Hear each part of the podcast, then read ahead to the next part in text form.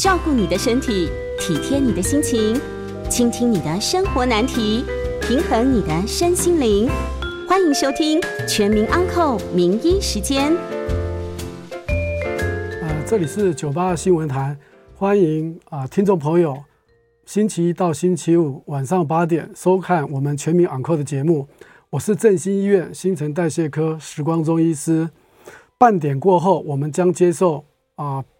听众朋友的 Coin，我们的 Coin 专线是零二八三六九三三九八零二八三六九三三九八。今天我要和听众朋友所分享的就是说，你所不知道甲状腺的一些相关疾病。呃，对不起，是副甲状腺，不是甲状腺，因为我们在呃以往的节目中谈到了很多有关甲状腺的节目哈。那今天呢，我们特别要谈到这个副甲状腺。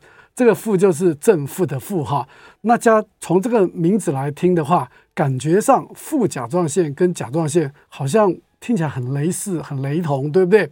可是事实上来讲，虽然只差了一个中文字啊，可是事实上他们在我们整个新陈代谢的领域来讲，都是完全不同的。那甲状腺呢，是跟我们的代谢啊、特别是一些体重啊、热量啊、能量这些啊、呃，还有生长啊这些是有关系的。那副甲状腺它所主要控制的代谢是哪一部分呢？那最主要就是我们的骨骼，它最主要是调节我们体内。钙离子跟磷离子的代谢，所以呢，副甲状腺也是非常重要的一环。那很多病人呢，他也不太了解什么叫做副甲状腺。那我今天的重点就要来跟大家谈一下副甲状腺的一些相关疾病。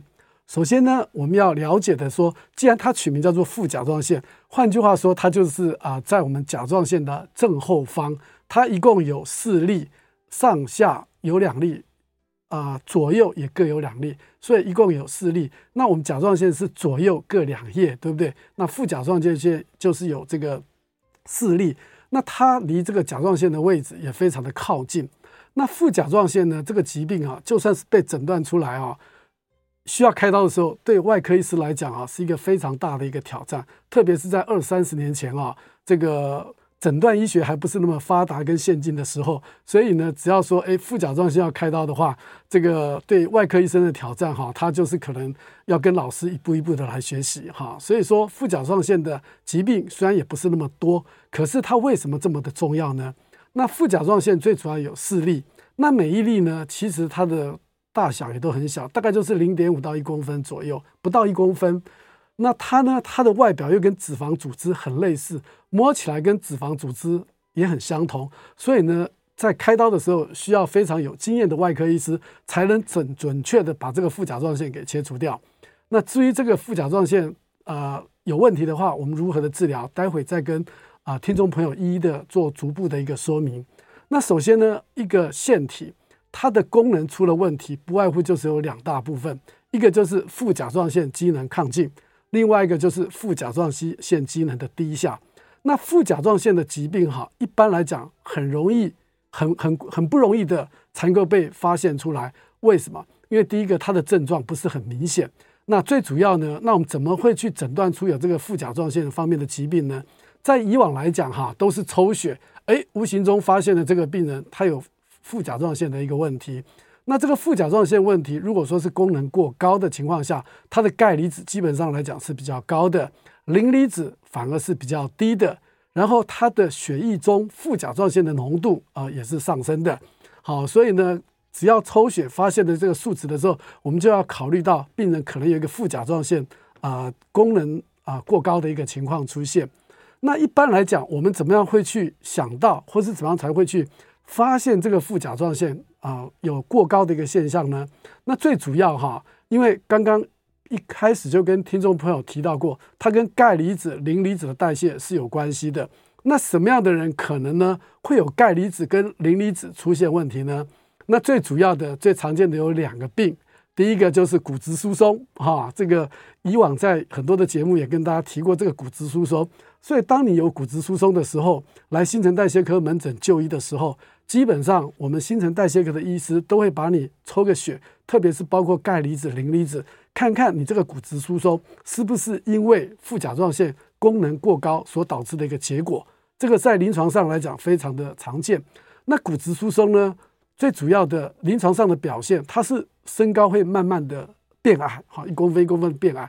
可是呢，如果说是副甲状腺机能亢进所造成的骨质疏松，它可能在一个礼拜很短的时时间之内，它可能一下子就低了十公分或是五公分以上。好，那这个就是发现这种比较严重而且快速的这个身高变矮了，就要考虑到副甲状腺的问题。那在我们临床上看到很多，他突然在短时间之内身高矮了十公分以上，很多查出来都是跟副甲状腺机能亢进或是功能过高是有关系的。好，这在门诊上是也是很常见的一个问题。那第二个常见就是结石石头的问题。那很多病人呢，因为现在啊、吃得好，然后又少运动，所以很多病人可能有结石的这些问题。那特别是在肾脏结石的部分。那如果说有这种肾脏结石的话，如果说经过了一次碎石或是两次的碎石，它这个石头仍然是不断的复发、不断的出现的情况下，这时候你也是要考虑到副甲状腺问题的一个存在。好，所以说这两个病呢，一个是骨质疏松，好驼背了；一个就是肾结石。这时候来讲，我们作为一个临床医生来讲，我们就要考虑到这个病人是不是有这个副甲状腺啊机能过高的一个情况。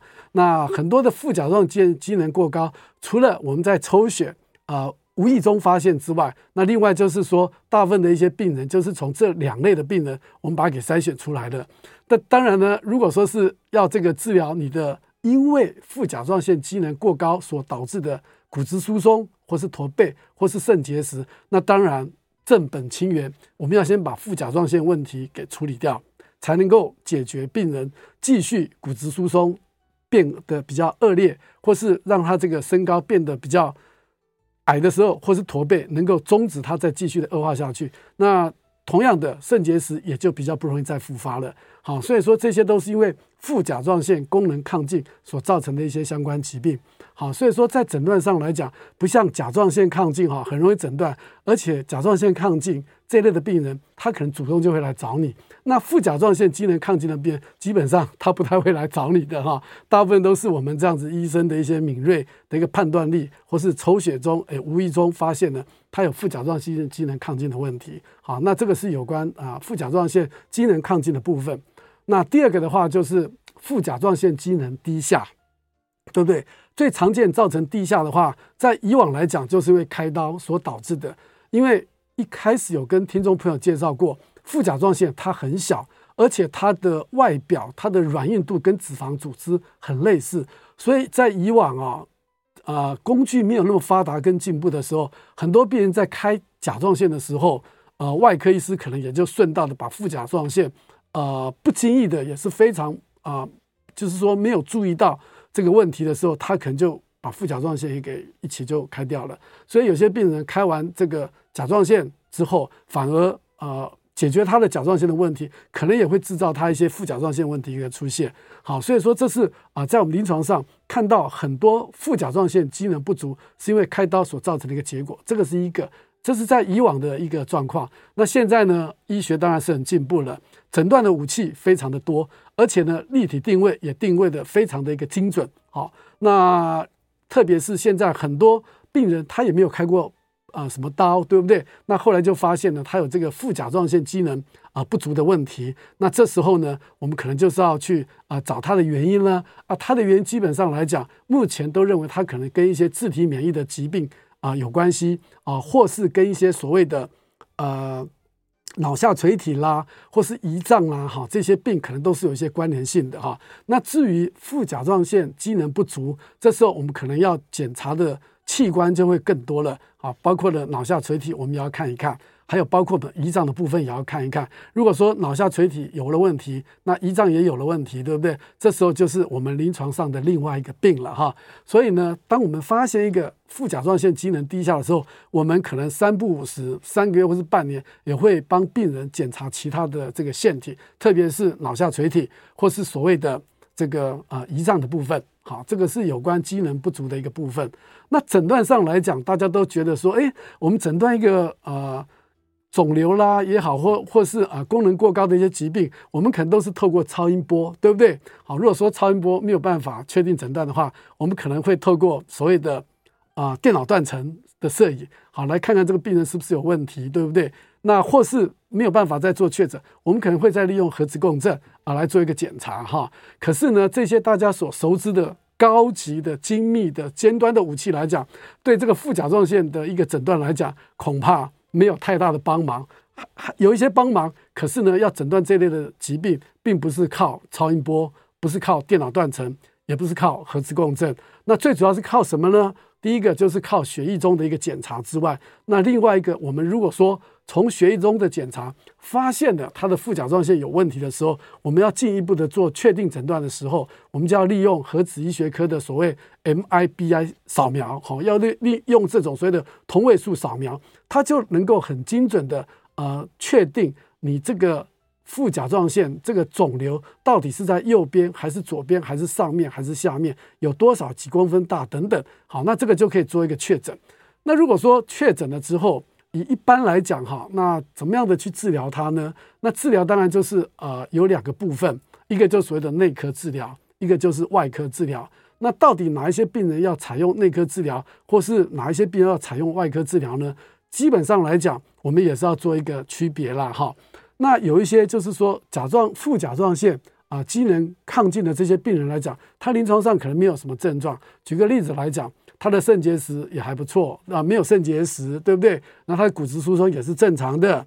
然后呢，他也没有这个骨质疏松的一个情况，好，这些等等，他临床上来讲，几乎可以说是没有症状的。那这种没有症状的副甲状腺功能亢进的话，我们当然就是可以考采用这个所谓的内科的疗法。那内科的疗法有很多的方式啦，当然我们可能会给他吃钙片，那很多病人就会产生疑问。会问说：“哎，石医师，我的血钙就这么高了，我为什么还要吃钙片呢？”好，大家都觉得很茫然，对不对？那事实上来讲的话，如果说你吃了钙片，对不对？让你的血钙更高，它反而是能够抑制副甲状腺的一个分泌。哈，那当然这些都是指啊，病人在临床上没有任何症状，而且他的血钙不是特别高的情况，我们就可以呃用钙片来治疗这一类的病人。那另外一个治疗就是说，他的血钙很高。对不对？高到甚至有一些症状，那他血钙过高的症状其实也是非常的常见，包括我们可以从心电图就可以发现他血钙过血钙过高的一个情况，或是有些病人比较嗜睡啊，体重增加，或是有便秘的这些情况的时候，有这些情况的出现，我们可能都要考虑到一个副甲状腺亢进的一个问题哈，类似这些。那另外来讲，那当然如果说是。啊、他的症状很明显，而且又不适合啊、用内科啊疗、法的时候，这时候可能就是要考虑用这个所谓开刀的方式。好，那内科疗法除了给这种没有症状的病人吃点钙片之外，那另外对于这种血钙比较高的病人，而且又有合并一些我上述讲的症状的时候，这时候我们可以用抑钙素，就是来抑制血钙上升药物来治疗。那这些药物的话，基本上都是用注射的方式。那如果说啊、有症状的话，对不对？那当然可能就要考虑手术了哈。那手术的话，我们就会把它转介到啊、外科那边去。那外科啊、碰到这种副甲状腺亢进的病人来讲的话，对他们来讲也是一大的挑战。好，所以说呢，能够把这个副甲状腺完完整整整个给切除掉的这种医师其实不多了哈。每个医院大概只有一位，甚至顶多了不起就是两位啊、比较有经验的医生来做这部分的一个手术。好，这是有关这个亢进的一个治疗。那如果说是属于低下的话，低下的话，基本上我们就啊、不考虑开刀。当然，我们还要考虑到其他的很多的一些啊、它的相关的一些合并症。我刚刚也跟提到了，要考虑到脑下垂体是不是有一些共病，或是啊胰脏也可能会有一些共病。那在治疗这些病人的话，不管是哪一个原因所造成的。副甲状腺功能低低下的话，我们大概就是要给他两种啊、药物来治疗它。第一个就是钙片，好，要给他吃一个高钙、高浓度的钙，大概要每一天要吃到一千两百毫克的一个量。然后第二个呢，就是说我们给他吃维他命 D 三嘛，哈。那当然这类的维他命的 D 三跟大家在市面上呃保健食品的维他命 D 三其实是不太一样的哈，是有点不一样，因为那个是比较浓缩，而且是高剂量的，而且价格也不一样。一般的病人如果说你需要吃这个维他命 D 三来做一个保养的话，对不对？那只要到一般的呃药妆店也好，或是一些啊、一般的呃大的卖场大概都可以买得到。可是呢，在医院用的维他命 D 三的话，你是不可以随便拿去轻易尝试的哈。那个到时候你吃了之后，有可能会产生维他命的中毒，这个也是非常要命的哈。所以说呢，这个药物有处方的话。这个 D 三的话，该到医院拿就到医院拿。那如果说你不吃医院的 D 三，而到外面去吃外面的 D 三，可能那个效果就会大打折扣。那如果说是你第一下不治疗，而会怎么样？啊，有些病人常会问：哎，实医师因为我没有什么症状啊，我不治疗会怎么样？那你不治疗，其实就你有可能因为血钙过低嘛，可能就会经常啊、可能会有抽筋的现象啊。那甚至严重点的话，你的心跳也会变慢哈，然后这个这个也会变慢，甚至有些时候会产生心律不整。所以说血钙过高哈，跟血钙过低的话，在临床上来讲都会有一些症状。那这些症状有些时候我们可以从心电图就可以来做一个简单的一个判读哈。所以说呢。像这类的病人哈，我们就是要好好的去评估他，而且重点要跟他说清楚。特别是一些开刀的病人，我们说了可能还不算数，还是要请外科的医师好好的跟他说明一下哈。那我想呢，我们第一节的啊时间啊，我们就暂停停止在这边啊。广告过后，我们再回到我们的全民昂扣的节目。欢迎听众朋友回到全民啊全民昂扣的节目，我是振兴医院新陈代谢科时光周医师。九点半、八点半之后，我们会接受呃现场听众朋友的 call in。我们的 call in 专线是零二八三六九三三九八零二八三六九三三九八。刚才燕良有提到肾脏的这个呃跟钙离子、磷离子的代谢有关系哈，那这个就是我第二单元要跟大家所提的一个重点了哈。那我们知道哈，血钙在血里面哈，大概只占我们全身钙的大概百分之一左右。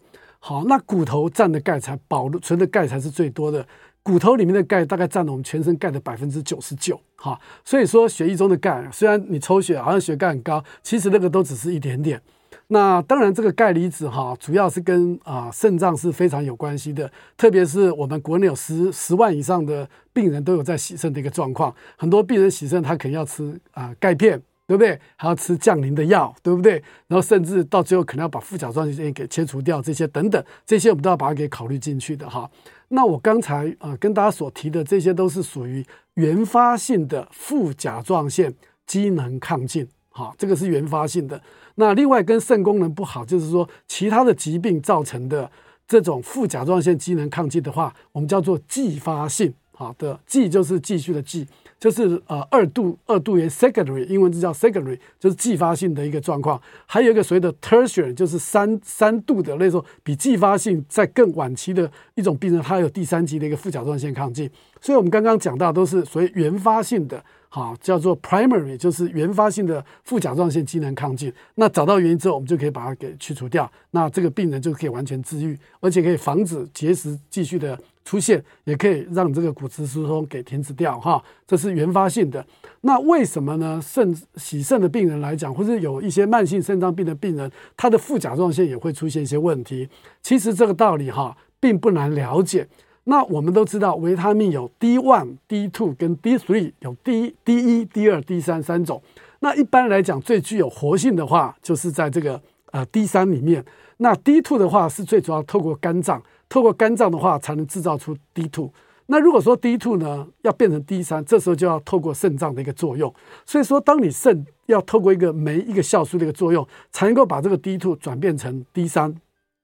那以 D3 来讲的话，它就是我们所谓的活性的维他命 D。那如果说当你肾功能变得不好的时候，对不对？你这个酵素呢的分泌也减少了。那这个酵素分泌减少了的话，那你的 D 三就是比较没有办法制造出来。等于说你的 D 三在血中的浓度就怎么样？就下降了。那 D 三浓度下降呢？这时候该怎么办呢？这时候呢？D 三的浓度下降，我们对外来吃进去的钙质的吸收可能就不够，对不对？虽然不够，没关系？没有关系，我们还有一个百分之九十九的骨壳，骨头里面它的钙的蕴藏量是非常丰富的。换句话说，骨头里面只要慢慢的释放出一些钙出来的话，那你血液中的钙可能就会啊、很高。那为什么洗肾啊肾病变的病人呢？呃，为什么会血钙比较低的一个原因？它血钙比较低的原因，就是因为它的制造 D 三的这个酵素哈，呃，分泌的量减少了。因为肾脏功能不好，所以它分泌各种很多的酵素，它的肾功能就变得比较慢慢的不好，所以它会造成血钙下降。即使骨头放出一些钙来，短时间来讲可以把你的血钙补充到正常。可是如果长时间的一直不断的积年累月的，慢慢的你从肾功能慢慢的变得越来越不好，甚至变到洗肾的时候，因为这个过程是一个不可逆的反应，对不对？那骨头呢，它就要不断的释出这个钙离子，那它再怎么样释出？永远还是弥补不了中，没有办法恢复到你这个血液中钙离子的浓度，所以这时候我们这时候也要靠点吃的。可是呢，当这个血钙虽然是说骨头把的把它放出来的钙离子把它放出来了，我们也吃进来一些钙离子，可是还是没有办法把这个钙给保留下来啊？为什么呢？因为你的 D 三可能也是越来越少，越来越少。就这样子啊，不断的就是啊，血钙就慢慢的下降。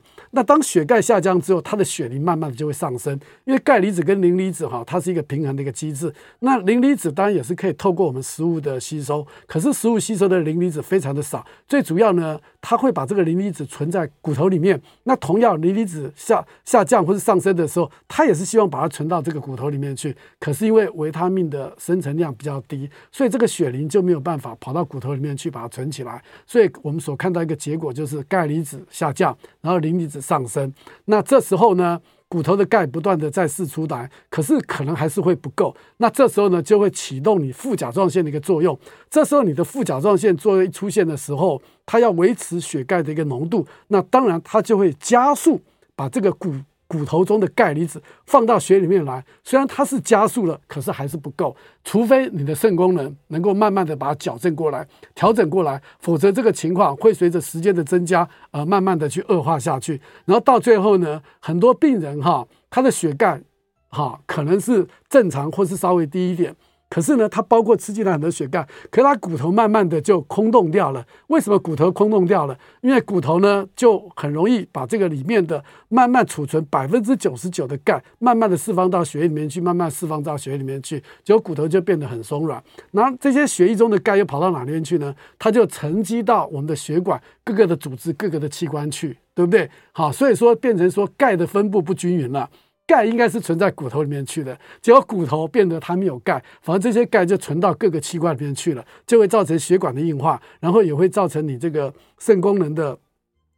在短时间之内没有办法恢复的时候，它的情况就会越来越恶化，也会造成心血管的问题哈。因为钙就会到处的沉积。如果说到这种地步的时候，这时候我们就要考虑把这个副甲状腺给切除掉了哈。所以有一些洗肾的病人啊、有些医生可能会建议他，你可能要考虑把这个啊、副甲状腺给切除掉。不过当然这是属于比较晚期的病人，而且当你经过了很多内科的治疗，再加上你本身的疾病，仍然没有办法让这个。钙离子哈啊，血液中的钙离子啊维持住的一种情况下，可能到最后真的就是要把这个副甲状腺给切除掉，否则的话，副甲状腺它不断的这个在分泌的旺盛的增加，那这种副甲状腺过度分泌的增加的时候，我们叫做所谓的继发性的副甲状腺亢能亢进哈。那刚刚来讲，原发性它的血钙是上升的，血磷是下降的，对不对？可是呢，继发性的它的血钙。血液中的血钙是下降的，可它的血磷是上升的，的道理就在这个地方。所以，我们只要抽个钙离子跟磷磷离子的话，大概就可以判断出它到底是属于原发性或是继发性的副甲状腺机能亢进。这个是所谓的继发性的。那我刚刚有提到还有第三级的，那第三级当然就是更晚期的一些洗肾的病人来讲的话，即使呢你把副甲状腺啊、拿掉了一部分，对不对？可能呢还有其他地方啊、也有可能会分泌啊、类似副甲状腺的这些啊、类似物，那它的作用。也有点像是一些副甲状腺功能的一个情况出现的时候，那这时候呢，副甲状腺完全就是失控，完全就是不理你，可能就变成一个所谓的三级的副甲状腺功能亢进。那如果说到这种程度的情况下，那副甲状腺可能就非得要做切除了。而且呢，副甲状腺的切除来讲的话，可能就是基本上来讲是要把它给整个呃切除掉，顶多了不起就是保留半粒的这个副甲状腺的功能。那这个当然外科医师来讲，可能就是呃。是一个蛮高的呃一个手术的一个过程嘛哈，那还有呢，继发性的这种副甲状腺亢进跟原发性的副甲状腺亢进，除了这个之外，还有一个不同的地方。一般来讲，原发性的副甲状腺机能亢进，它大概只有四个四个小的副甲状腺里面，大概只有一个出了问题，你只要把那个拿掉，问题大概就解决了。可是继发性的甲状腺问题不一样，它的四个继发。这个四个副甲状腺，它都是属于一个细胞增生的一个状况下，因为它是长时间的而且是经年累月的不断的让它慢慢刺激，然后到最后呢，这个副甲状腺会变得比较大，而且细胞也会有增生的一个情况下，那这时候大概四个副甲状腺里面来讲，可能就要拿掉三个啊，最少要拿掉三个，只要保留一个就可以了。那如果说是到了第三级的时候，那恐怕。保留也没有任何意义，那这整个失控，那当然病人已经不只是洗肾的问题了，他可能还有心脏、心血管的问题，还有其他的器官可能都出现了一些问题，那这就是更严重、更晚期的一个状况下。所以呢，很多洗肾的病人都是糖尿病所造成的，几乎一半以上都是糖尿病造成的。所以呢，大家千万不要对啊、血糖的控制啊、觉得没有什么关系，即使你今天在洗肾的话，你也要再好好的去预防啊、脑部中风的问题。还有这个所谓心脏的问题，还有一些副甲状腺继发性副甲状腺机能亢进的这些等等的一些问题存在哈，所以这个几乎可以说是牵一发而动全身了哈。所以说副甲状腺的疾病哈，那这些你可能也不太熟悉，也不太了解。你可能只是觉得说一些洗肾的病人啊，哎，医生为什么要把我的副甲状腺给拿掉？跟我的肾脏病到底有什么关系？其实都是非常的有关联性的哈。那特别要在此强调的就是说，副甲状腺机能亢进的话，病人没有什么很多临床的一个症状。那的症状有些啊人可能话，呃，会把它当成失智啦，或是变成焦忧郁啊，这些等等都是啊也是有可能的。特别是年纪大的病人哈。那在这部分病人，我们一定要去抽他的血液中来看看他的副甲状腺的功能到底有没有出现一些问题，好，这才是一个正本清源的一个状况。我们以前老师都跟我们讲说。哎，没事，你去验个副甲状腺干嘛？你这不叫做乱枪打鸟吗？哎呀，其实现在来讲哈，其实多做一些检查，有些时候已经也不是叫做所谓的乱枪打鸟了哈，应该是说把一些平常比较大家比较不熟悉，或是比较不注意，或是没有一些症状的一个疾病，我们就可以早点把它给啊、找到啊、早点诊断出来，就可以早点去做治疗。该吃药的，我们就好好的给他啊、呃，用药物内科的方方法来控制啊。该开刀的，呃，我们就把它转介到外科那边去开刀。好，我们第二段我们就暂时休息一下，进广告时间之后，我们回来就来接受啊、听众朋友的 call in。欢迎回到啊九八新闻台全民 Uncle 的节目，我是振兴医院新陈代谢科时光中医师。那现在呢，我们开始接听啊、现场听众朋友 call 的电话，我们的 call in 专线是零二八三六九三三九八零二八三六九三三九八。啊、呃，同样的，我们今天的节目也在 YouTube 中间啊、同时播出。如果说你有问题的话，也可以在 YouTube 的留言板啊、写下来，待会我也会一一的替听众朋友解答哈。那首先，呃，刘先生来电，刘先生请说。嗯、呃，石大夫你好哈，就是我我本我本身是有糖尿病的患者哈，嗯，我现在打那个糖尿病的针哦，始终那个血血糖都降不下来。啊，同时间呢，我这骑脚踏车。或者是走路的时候，呃，最近这几年来比较常常会跌倒，那是不是骨头就是有点钙化的这种现象？比较，呃，这样麻烦石大夫来做说明，谢谢。OK，好。那刘先生的来电就是说，他有糖尿病的问题，血糖降不下来，对不对？血糖降不下来的原因有很多哈。那这个就是说，我们要帮病人解决的问题，最常见的不外乎就是啊饮食控制的不好，对不对？然后就是说你没有按时的服药打针，这个是最常见的问题。然后另外一个就是说啊有了感染哈，所以造成你这个血糖比较高的一个情况。不容易控制，这是最常见。那还有年纪大的病人来讲的话，我们也要考虑到肿瘤，特别是恶性肿瘤的一个情况哈。那我们今天又发现了一个病人哈，因为糖尿病来住院。结果呢，发现有个大肠癌哈，那还好发现的早，那只要开刀的话，基本上来讲是可以痊愈的哈。那刘先生，你的问题来讲的话，你的糖尿病，我相信已经有一段时间了。那有些时候常常跌倒，当然可能跟你的血钙哈或者骨质疏松可能会有一些关系哈。那也有可能跟钙离子或是电解质其他的有关系。那除此之外呢，我们还要考虑到神经并发症的问题，就等于说或许是不是你的神经出现了一些状况，所以呢。啊、呃，我们啊、呃、也有可能会有出现跌倒的一个情况。好，那当然除此之外还有很多的原因啊，没有关系。我想这部分的啊、呃、问题啊、呃，在门诊的时候哈，我一定会慢慢的一个一个帮你给排除掉，而且来帮你解决哈。好，那另外第二个呃，第二位呃，林先生，请说。哎，那个随时跟您请教一下，啊、就是说最近有一个很火红的说这个代糖啊，这个阿斯巴甜哦。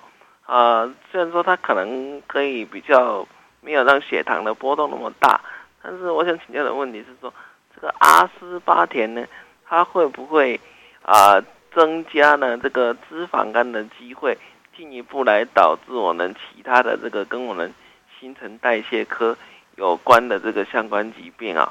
然后您刚刚又有提到这个副甲状腺好像跟这个胰脏的健康好像有一些相关联性，这部分能不能够再请您多说明一些？啊，以上跟您请教，我在现场收听，谢谢。OK，好，谢谢这个呃林先生的来电哈。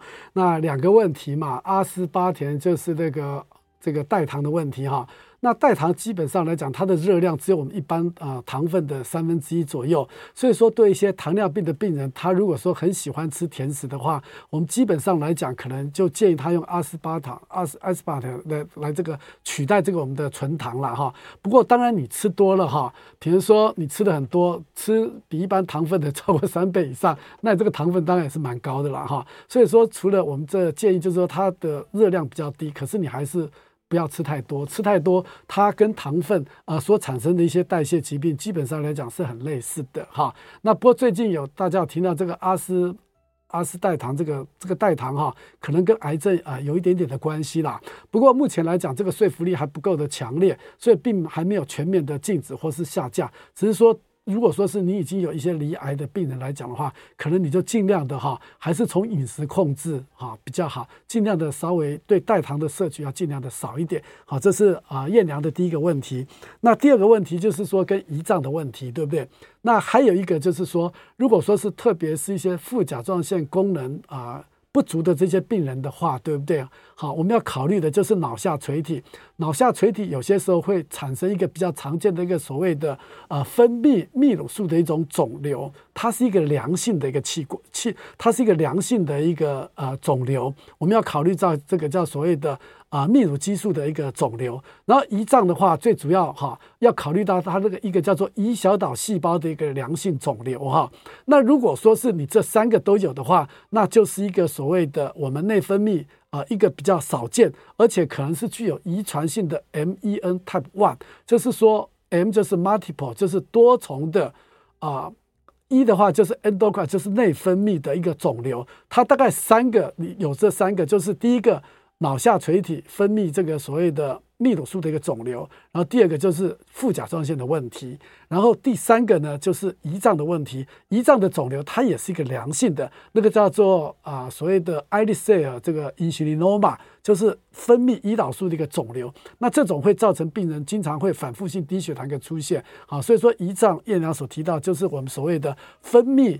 啊，胰胰岛素的这种所谓的胰岛小细胞的一个良性的一个肿瘤，好，最主要就是三个。如果这三个都有的话，那就是另外一种病啊。当然还好，这种在临床上来讲，这个病不常见。所以，我们当发现有一个副甲状腺机能不足的病人，我们这两个器官，我们也会啊三不五时的会去帮他做一个追踪的动作哈。好，那呃好，这边呃 YouTube 上面有留言哈，就是说呃。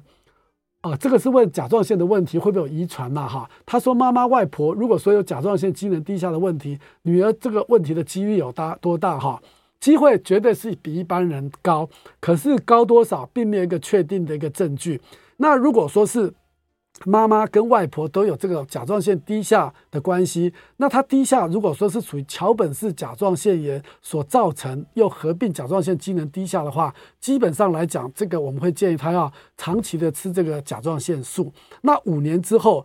这个所谓的桥本氏甲状腺炎的话，它有机会可能会慢慢的恢复，这时候我们也可以考虑慢慢的停药。在以前我们的观念里面都认为，哎，桥本氏甲状腺炎的话，又合并甲状腺低下，可能就要一辈子吃药，啊，不能断药。那现在因为有一些啊，它也是属于自体免疫的疾病，那像这些自体免疫疾病的话，好，那有些时候病人就是说也会慢慢的恢复，好，所以说已经不需要一辈子吃药。那至于你得到的机会有多少？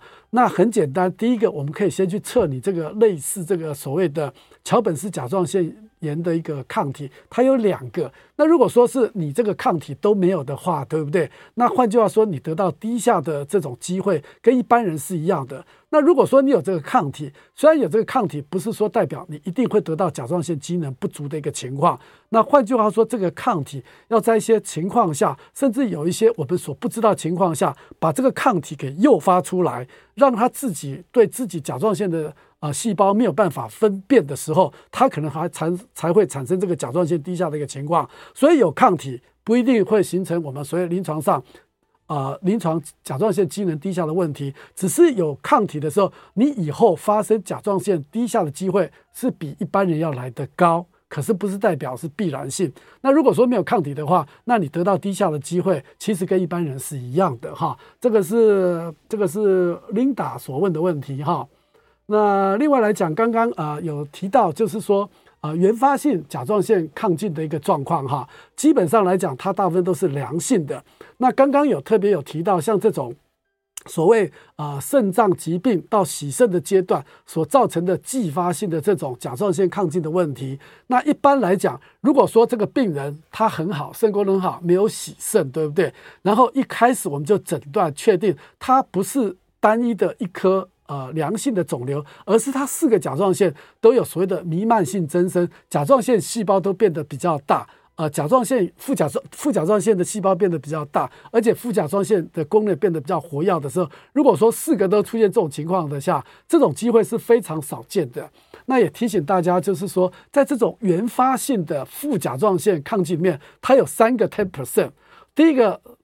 第一个 ten percent 就是指两边同时发生的机会只有 ten percent，不到 ten percent，然后恶性的机会呃也不到 ten percent 哈，然后另外来讲的话哈，就是说还有一个 ten percent 就是说啊一啊还有一个 ten percent 就是呃恶性的机会也不到 ten percent，好，所以这三个 ten percent，一个就是它大部分还是百分之九十是良性，不到十个 percent 是恶性的，双侧的机会也是很低的，不到十个 percent，好，而两侧都是弥漫性肿大的哈。也不到十个 percent，所以有它有三个啊、三个这个不同的 ten percent，这个也要特别提醒大家的。那换句话说，在治疗原发性副甲状腺机能亢进的时候，其实你只要把那个百分之九十那个一个单独的一个肿瘤，而且呢大部分九十 percent 以上也是良性，把把它给去除掉、切除掉，你的这个啊、所谓的骨质疏松或是你的所谓的结石都可以啊、给终止掉。那另外在临床上来讲哈。我们哈还会碰到这种情况，很多人都会问：哎，胆结石跟副甲状腺有没有关系啊？因为胆结石也是石头啊，对不对？可是事实上来讲，胆结石哈跟副甲状腺比较没有关系。为什么？因为形成胆结石的原因最主要就是因为胆汁淤积所造成的。那胆汁为什么会淤积呢？那最主要就是因为它可能有胆固醇的问题，有血脂的问题。有肥胖的问题，或是有胆汁没有办法排泄的问题啊，这些等等，好，所造成的一个石头，所以它石头里面其实含钙的成分其实是不太高的，跟我们一般所谓的原发性副甲状腺机能亢进里面的石头的成分是不一样的哈，所以说虽然胆结石我们也叫做结石，可是事实上来讲，它跟副甲状腺基本上来讲是没有关系的，而跟副甲状腺亢进比较有关系的是所谓的肾结石。那特别是肾结石不断的反复的发生的时候，这时候就要考虑到啊、可能存在有副甲状腺的这个问题哈。那我们这个时间，我们现在先进入广告，休息一下，回来我们再继续啊、接受现场听众朋友的 call in。欢迎回到九八新闻台全民昂扣的节目，我是振兴医院新陈代谢科时光中医师。今日的节目也同步在 YouTube 中啊同步的播出。好，那如果说有问题的话，也可以在 YouTube 的留言板啊留言。那我们这边的 call in 专线是零二八三六九三三九八零二八三六九三三九八。如果听众朋友有任何有关新陈代谢科方面的问题的话，都可以透过啊这支专线打进。来进去进来，呃，与我一起来讨论哈。那留言板啊，呃，子祥有提到，就是说，呃，我的经验中有中重度脂肪肝的病人，跟一般健康来比的话，他得到猛暴性的肝炎的机会是不是会比较高哈？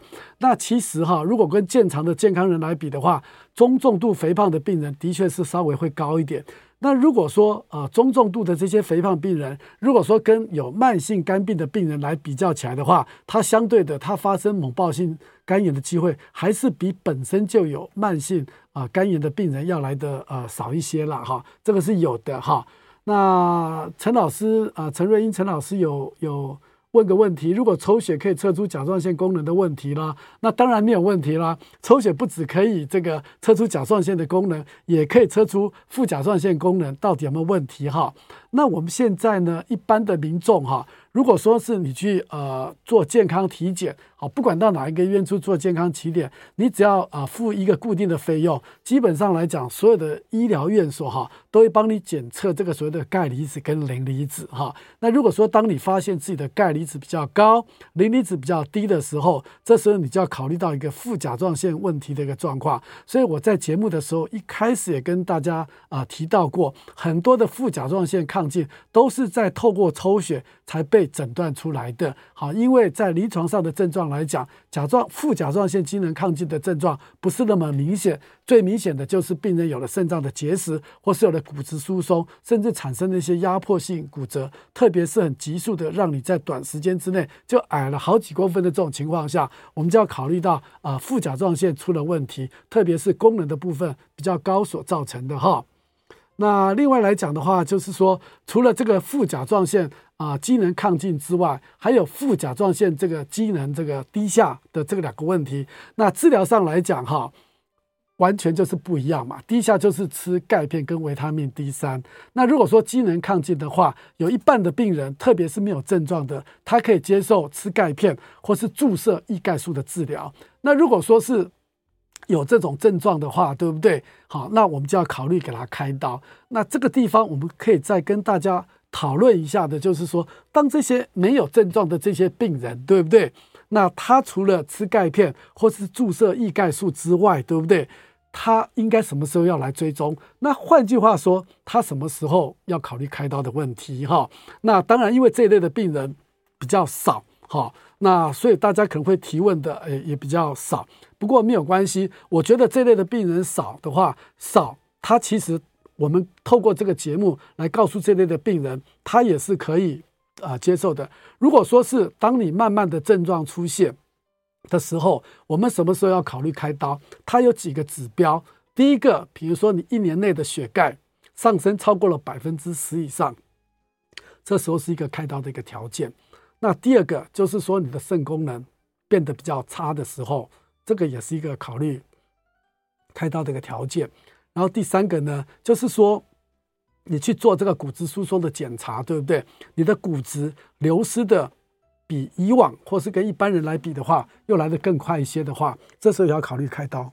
然后第四个呢，就是说，啊、呃，你有一些比较啊、不明显的症状啊、包括了可能会有心悸或是有心脏哈，心脏我刚刚有跟大家提到过，心电图我们也可以诊断出副甲状腺机能亢进。那如果说你的心电图已经出现了变化，特别出现了所谓的心室，心室啊、收缩的一个呃速度很快，心室的这种心搏过速，哈、这个也可能也是一个也是一个开刀的一个条件啊。从心电图就可以判断哈、那只要有这几个条件符合的话，对不对？基本上都是可以考虑啊、开刀的哈、好，那我们先接收一下呃现场 call in 的刘先生电话，刘先生请说。哦哦，史大夫你好。我那个就是我本身有糖尿病哈，然后最近最最近这最近这半年来啊，感觉上我有在运动哈，可是也有吃药也有打针，可是怎么感觉上体重有点增加？就是麻烦史大夫能够说明那个大概是什么样的原因？OK，好。刘先生体重增加的原因当然有很多嘛，对不对？第一个最常见，就我们就分成两部分来看，一个就是跟病有关的，一个跟病没有关的来看。跟病有关的，举个例子来讲，比如说因为你糖尿病很多年了，好，心脏可能也有一些问题。那第一个我们就看看有没有水肿，对不对？如果有水肿的话，体重是最容易上升的。这个第一个因素一定要把它排除掉，对不对？那第二个的话，就是说，看看你吃的药物里面有有没有一些会让你体重增加的一些药物啊，特别是类固醇哈，看看你的药里面还有没有一些类固醇的一个状况，因为这个药也很容易让体重增加的。然后第三个，你的体重增加可能跟第三个原因是最有关系的，因为你有在施打胰岛素，施打胰岛素的病人体重是会增加的哈。不过呢，还好这种增加的啊、呃，并不会增加的太多，不像是水肿，水肿增加的是最快的。那如果说有水肿的话，可能就要看看你的肾脏、跟心脏、跟肾脏或是肝脏有没有问题，就等于说要把水肿的原因把它找出来。那如果说水肿造成的体重增加，那很简单，我们可能只要给你一些利尿剂，你的体重很快就可以下降。这个是在疾病有关的部分。那另一个部分的话，就是说跟病没有关系的，不要说刘先生你啦。我们来讲，我们每年可能也会增加个半公斤一公斤吧？为什么？因为随着年纪的增加，我们的代谢变慢了。所以说，你一年来，你每天啊，只要虽然是吃同样的食物，做同样的运动，你觉得也没有多吃，运动也没有少做，对不对？可是大家想想看，经过了几年之后，你的体重还是会慢慢的增加。这个就是代表你我们人的年纪增加的时候，我们的代谢跟着变慢，所以体重也会逐步的上升。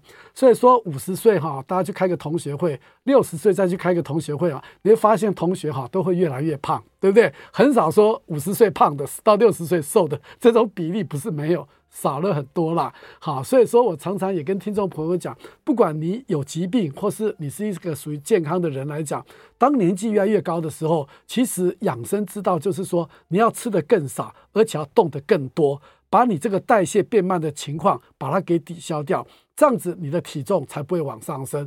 那很多病人也会抱怨，就是说，哎呀，我这么努力去做，我也少吃了很多，对不对？也动了很多，可是我的体重都没有降，还是维持原样。哎，其实我就告诉他说，你讲到重点了。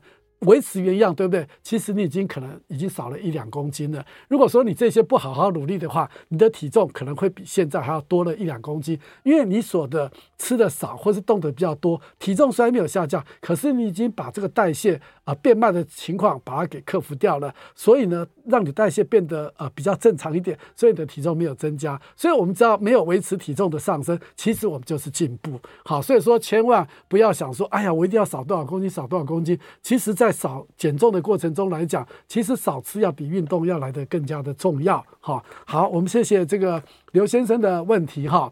那剩下的时间来讲，我再次的跟大家做一个简单的一个整理。当你呢诊断这个副甲状腺亢进的时候，一个就是靠抽血，刚刚也讲了一部分，大部分都是可以。啊、只要去做个体检，每年去做个体检，四十岁以上去做个体检的话，副甲状腺这个疾病哈，亢进哈，不难被筛检出来哈，不太困难，就跟甲状腺一样，抽个血就知道了。那另外来讲，要不然说你也不做体检，或是这个体检做了，你也不看那个报告，那个报告呢红字你也不在乎，你只看着说，哎，别人是都黑的啊，只有我是蓝的啊，我也没什么不舒服就算了。很多病人都觉得说我没有不舒服就代表没病哈，其实这个观念是不对的哈。一般来讲。哈，你做体检的目的就是希望有病的时候要早点发现，要早点去做治疗，而不是说呃一种所谓的鸵鸟心态。很多病人会想说，我去做体检会不会我本来没病的，结果后来查出一堆病。好，所以说就不敢去做体检哈，那这个就不对了哈。正确的做法做体检就是说，希望把一些啊、呃、比较不常见或是比较慢性的一些疾病，我们要把它给筛检出来。筛检出来之后，我们要积极的去治疗它。就像我今天刚刚有跟听众朋友讲，我们一个糖尿的病人，病人。后来他发现诊断一个大肠癌，然后他就很郁卒说：“啊，这大肠癌很很很很不好。”我说：“你错了，其实你是运气很好，因为你这次的住院血糖的控制的过程中，发现你早期的一个大肠癌，经过开刀之后你是可以痊愈的哈。”那我想我们今天的节目就进行到这里。我是振兴医院新陈代谢科时光中医师，非常感谢大家今天的收听，谢谢。